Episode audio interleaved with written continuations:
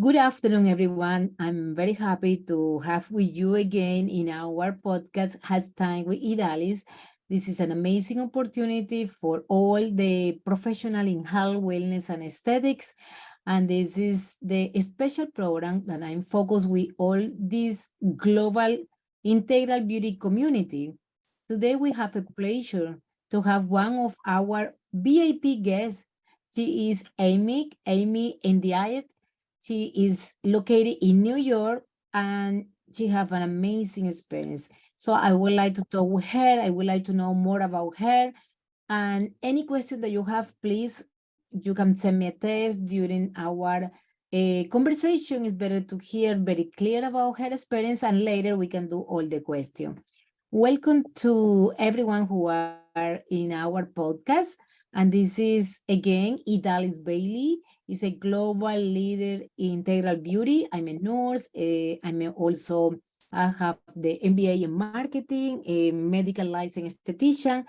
I'm located in New York. I'm the owner of Renew Aesthetic Medical Spa. I'm so happy to share with you because every day we try to work uh, together as, as an interdisciplinary professional group, always, always thinking in our patient. Welcome to Amina, because we can call her Amina, is very friendly, and I have the opportunity to interview her in our networking, and I'm so happy and love her work.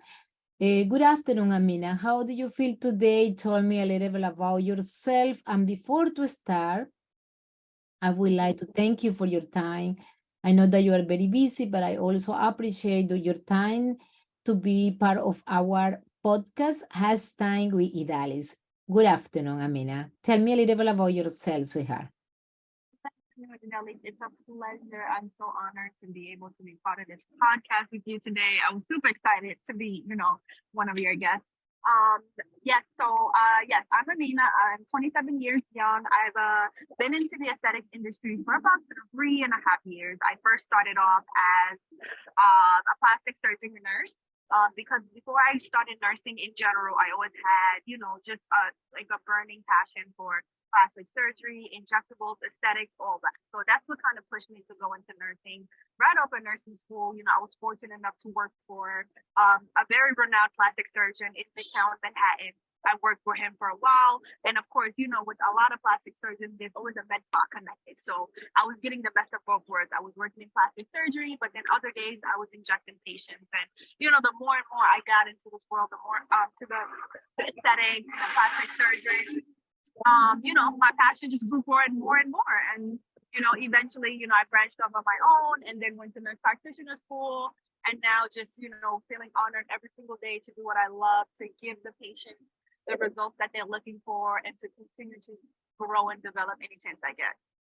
so that's where I'm at. Thank you, thank you, Amina. I'm so glad to have you here in Has Time with Idalis a podcast. This is a special time and space, just exclusivity for all the professional in health, wellness, and aesthetics globally. Today, we're going to talk a little bit more about your experience to empower your brand, your experience in New York. Uh, I'm very happy because you have amazing experience in all the skin type, uh, three, uh, three, four, and five.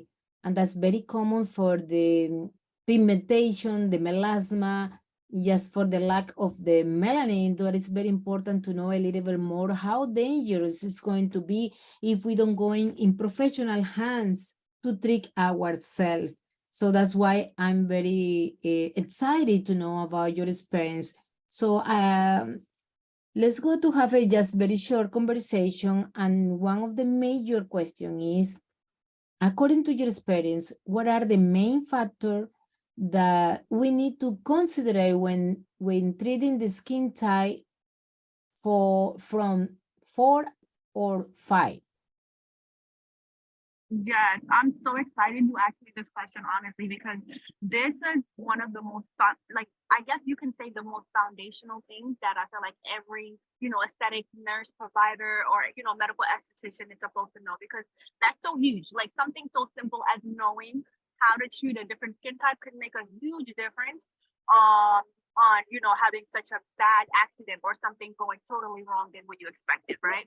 So, you know, as far as with skin type four and five, and you know, a little quick tip too, sometimes people can have a mixture of three and four or four and five. So it just takes you that experience and having that eye to know, okay, is this person a mixture of three and four? Are they just a four or just a five or a mixture of four and five? But yes, I'm glad you asked this because one of the most important things to make sure is safety first, right? Safety first, and then the results come next, right? As a provider, as a medical provider or as a aesthetic provider, of course, you want to give the patients the best absolute results that they're looking for, right? That's our aim. But then also safety always comes first.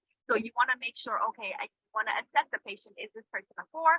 Is this patient a five? And then, you know, according to what machine or what type of procedure that you're doing, you can basically rule out and say, okay, this person is safe to get this procedure, right?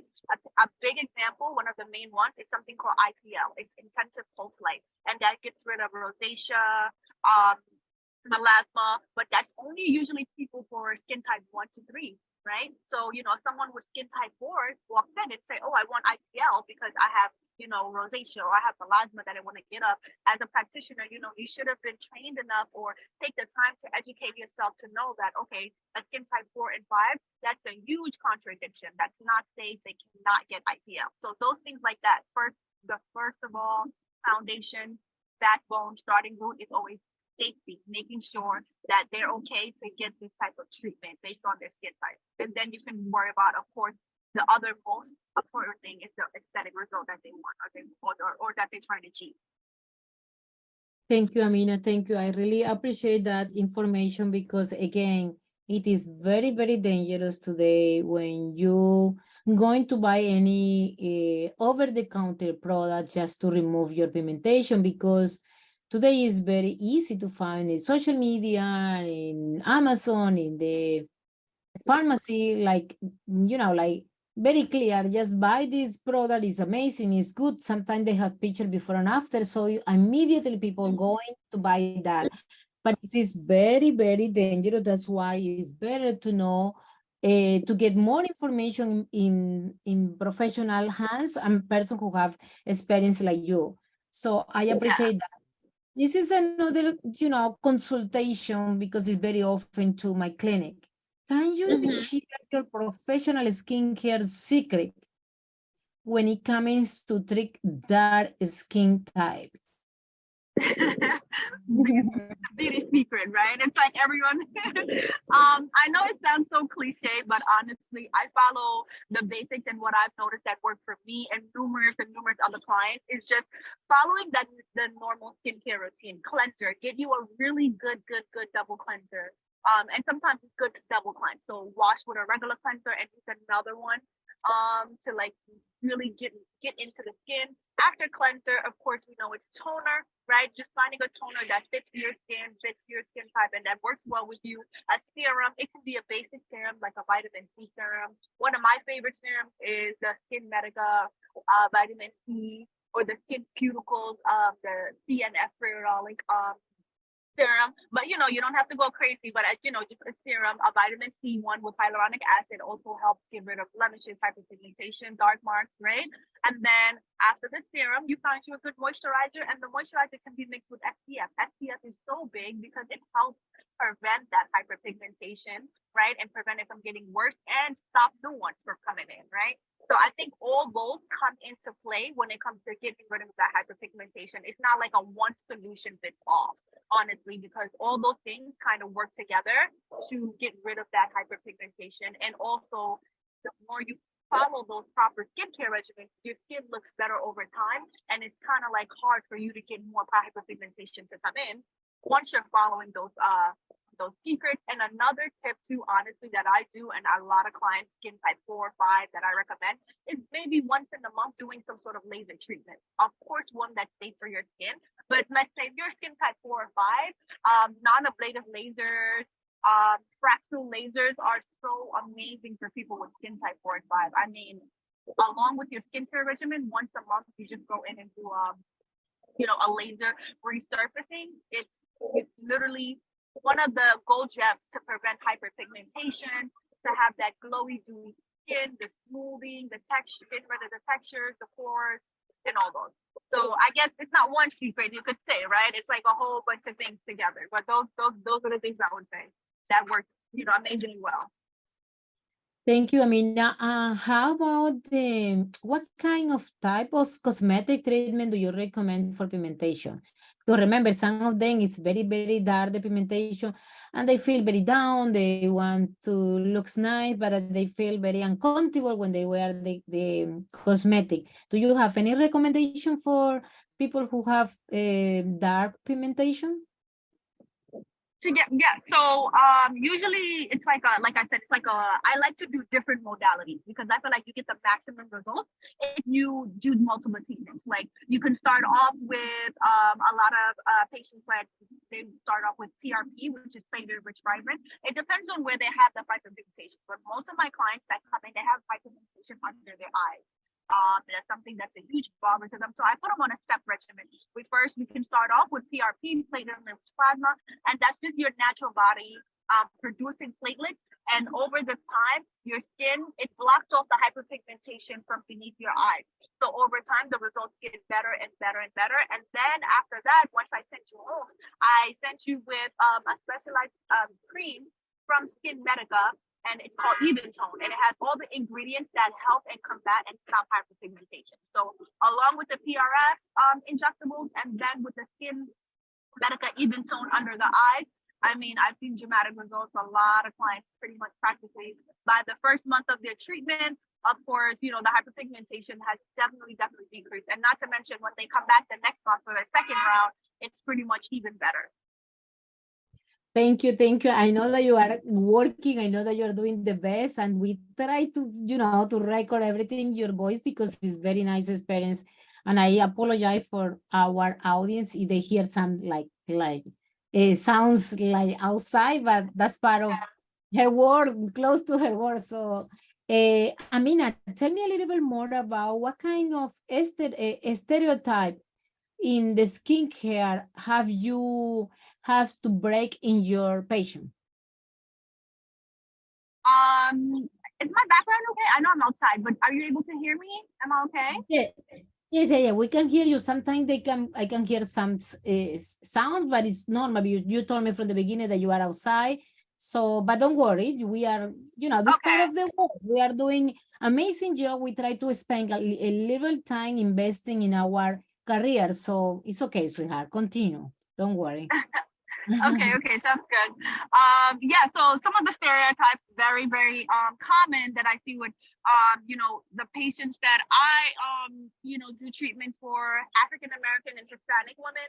Um, you know, it's this huge stereotype that, you know, as a Hispanic woman or as an African American woman, I'm not supposed to get injectables, cosmetic injectables, or you know, things like that. Those are the things we just don't talk about, or they think that, oh no, that only works for people of certain people. Like let's say it only works for Caucasians, right? Um, so that's one of the huge barriers that I have to get rid of, and I say that um, you know what, with the color that's on the outside has nothing to do on the inside. We all have the same anatomy. We all experience sometimes wrinkles, fine lines. We all experience hyperpigmentation. It doesn't matter what skin tone or you know where you're from. So at the end of the day, uh, if you want to get rid of those fine lines, get wrinkles, or if you want to fix something that you know is possible, you know, uh, your your race or your color shouldn't be able to stop you from that. And I and I let them know that you know I show and I feel like I, I I do a good job of showing my patients how versatile I am. That I treat people of different ethnicities, but I mostly think focus on you know women of color, African American women and Hispanic women, you know especially, and those are like my biggest clientele. So um I think I do a pretty good job letting them know like hey. I, you know, she's. I'm someone who's experienced in, in with Hispanic women and African American women, for them to feel comfortable enough to say, "Oh, you know what? I need this. I never knew that it was suitable for my skin tone or for who I am. But you know, knowing that what you do and I've seen your work, I feel comfortable enough to be able to want to try it. So that's one of the biggest barriers I feel like I have to break. You know, like a big example is lip fillers. You know, a lot of women, Hispanic or African American, come to me and say, "Well, um, I don't know. I want to do lip fillers, but I don't know if I should do it because my lips are big, and I know only people like you know Caucasian women get it. So I don't want it to look unnatural. I don't want it to look big. And then you know, that's when I come in. I love to cook for my patients. Like, hey, you know what? Let me just give you a little breakdown education. Lip fillers, you know, one of the main goals, of course, is to give your lips some plump and some volume. But there's so much other things lip fillers can do. It can create asymmetry, it can correct asymmetries, you know, or let's say if you want to accentuate something from your lips, like your your cupid's bow, your vermilion border, or you want to add more hydration and shine to your lips. You know, it does many of those things. So I love the education part when they first come in and tell me that because I actually sit down and give them a breakdown and they're like, oh my God, that makes so much sense. And that's exactly what I want to fix. So and then once they, you know, try it, they never go back. So yeah. I definitely agree with you, and I love the diversity and inclusion in this amazing industry where we work together. We work together with all the professional because definitely it's necessary to work with the doctor, psychology, nutritionist, aesthetics, nurse, everything, everything in this industry, all the professional is necessary, multidisciplinary work, but also we are focusing to get better benefit for our patient.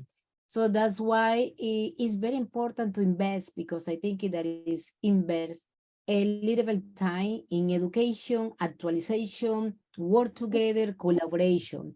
So what do you thinking? What do you think that is the secret to achieve to achieving growth, passion, and balance? In what do you do? Oh, that's a hard one. um, it is easy. It is easy for you because when you are uh, just the few ones, the few questions that I'm doing for you, you are talking with that love, passion, like that, like it's very easy. So that's I want to hear a little bit more, and and we almost finished with this short conversation. But at that part is very important to know about yourself. yeah, I think that what um what can um you saying like what can give me balance, right? Yes. to I think balance comes from something that I work from within. I'm so big on, you know, like personal development, connecting to my higher self, my spirituality, and all those type of things. So uh the more I feed myself with, you know, spirituality, getting closer to a higher power, um, you know, working on myself, becoming the best version of myself, fixing my heart, fixing my mind constantly. Um, that's how I'm able to have you know such a i guess you can say sanity and also have balance. And i think that doing that just makes me more grateful and makes me more optimistic and makes me see things in a whole different light which kind of also makes me even more happy and grateful to be doing what i to do what i love every day to see these patients to, um, to see my clients and you know to actually say, you know, thank God that I'm doing what I love and, and I'm making patients happy, but not in a, from the hospital realm, but in another way. So I think that's what keeps me balanced and that's what keeps me grateful and happy and um and fulfilled pretty much just just the personal development and spirituality.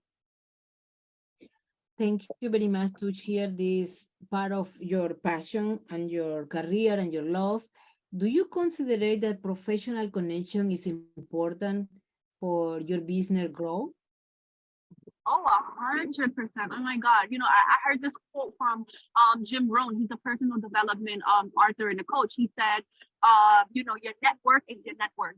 And honestly, that's like one of the biggest things ever with this community. It's not about what you know, but it's about who you know, right? Because just knowing one person can open so many doors. And I'm so grateful for this community, the Global Integral Health, because I was able to meet some amazing people that are eventually now become my business partners because we share we share the same value, we share the same passion, we share the same vision.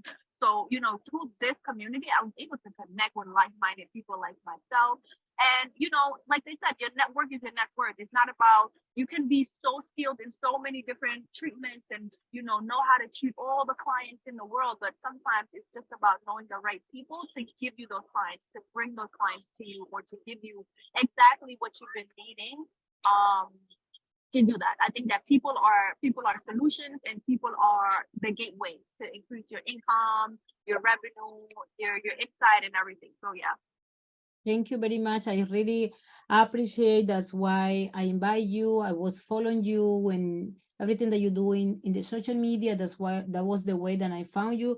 I'm very excited to work with you. This is, you know, like you you came to our uh, networking. Now you are in this podcast. Later For sure, you can be part of our seminar and also our global international conference is going to be on November 11.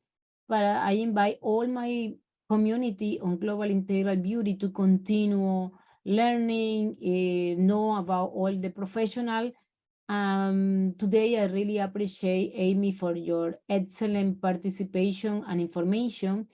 And appreciate, I appreciate your time too. I want to tell you, thank you very much for your time. And thank you to be part and support this amazing global integral beauty eh, platform. Where we can find you is all my audience can hear you and are interesting about your your service, your product, your experience, your education. Where we can find you, please? Could you tell all our community where is your social media, what is your social media, your email, your telephone, everything, please. Um, yes, yes, and thank you so much, Idalise. This is such an amazing thing that you're doing for all of us out there, connecting all the people who have passion for everything when it comes to healthcare, beauty, aesthetics. I'm so honored, and you know, yeah, we appreciate you so so much for doing this. So, if anyone wants to find me on Instagram, um, our business page is Aby A B Y underscore Beauty B E A U T Y Lounge L O U N G. Um, or you can find us through email also is info at aesthetics by com, but mostly through Instagram. We have someone there who could be able to answer any questions and all those information um, that are needed. So appreciate you, Deli. Thank you so much. Thank you, Amina. Good afternoon. Thank you, everyone who was part of this amazing audience and everyone who don't have the opportunity to be with us in this moment. You can still continue here in Spotify and YouTube, in Instagram. We have our podcast. Uh, I invite you, you are interested to be part of this podcast, you can send me information through my messenger or by email. And don't forget to remind you to put your comments and follow up in Global Integral Beauty, Instagram, and also Idalis Beauty Savvy, Instagram and Facebook too.